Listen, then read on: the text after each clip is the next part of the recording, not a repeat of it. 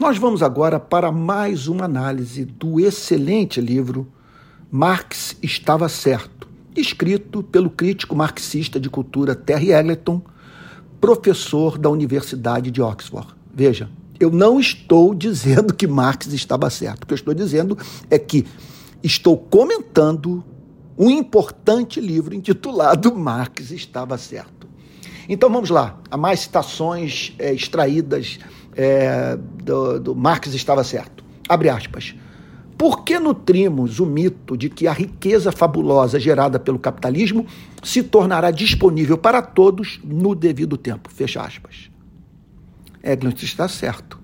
É um mito. Se não houver distribuição consciente, baseada em lei, da riqueza produzida, como acreditar que a mão invisível do mercado, por exemplo, será estendida na direção dos bolsões de miséria brasileiros, a fim de socorrer o necessitado, de modo que esse possa ascender socialmente? Segunda citação.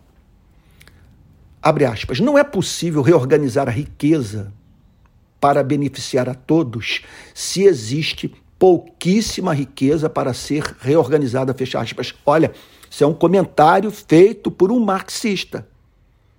Nós temos que ser consequentes na hora de falarmos sobre justiça social, distribuição de riqueza, a criação de igualdade de oportunidade de vida. Nós precisamos pensar num modo de produção eficiente para alimentar 8 bilhões de seres humanos que vivem nesse planeta. Nós não podemos brincar com a economia.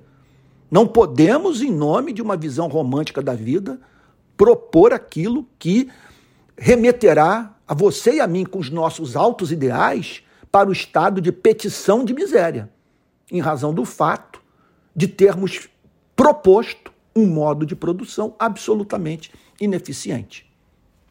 Então, sempre que falarmos sobre distribuição de riqueza, precisamos igualmente falar sobre produção de riqueza. Outra citação, abre aspas. O socialismo também. Aqui ele está falando sobre comunismo, e, eu diria que o que ele passa a falar aqui é o sonho de um social-democrata como eu. O socialismo também exige um encurtamento da jornada de trabalho. Olha, eu penso nisso manhã, tarde e noite. É uma das minhas metas de vida. Encurtamento da jornada de trabalho. Voltemos a Eglinton em parte para permitir aos homens e às mulheres lazer para a realização pessoal, em parte para gerar tempo para atividade de autogoverno político e econômico. Fecha aspas. Declaração irretocável. A questão não se resume a salário. De que vale ganhar muito dinheiro se não temos tempo nem energia para usá-lo?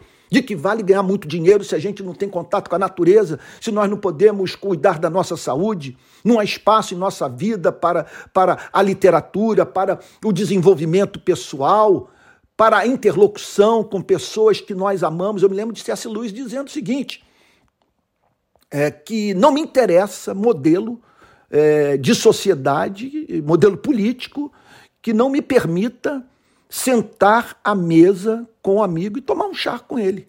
Se eu não tenho tempo para esse tipo de coisa, sabe, essa, esse modelo de produção não está funcionando para mim. Então, é, é, é, fica aqui, portanto, é, é necessidade de, eu diria o seguinte, de subscrever, sub, subscrevermos essa declaração irretocável de, de Egleton. A questão não se resume a salário.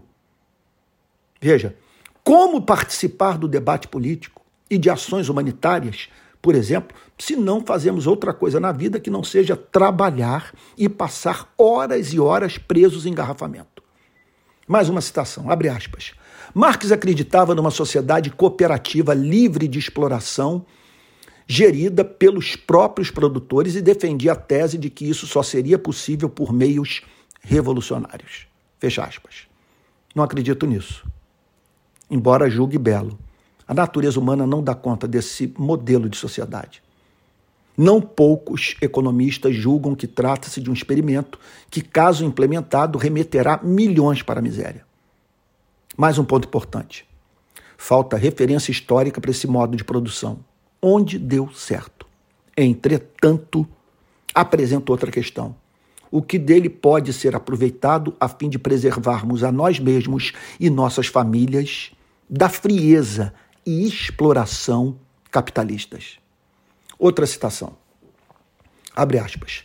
Duas grandes doutrinas residem no âmago do pensamento de Marx. Uma é o papel primordial da questão econômica na vida social. Quer dizer, a economia como determinante da formação dos nossos valores. Ok? A outra, e, e, e também da, da, da, elaboração dos nossos modelos políticos e, e até mesmo como capaz de pautar a pregação do pastor.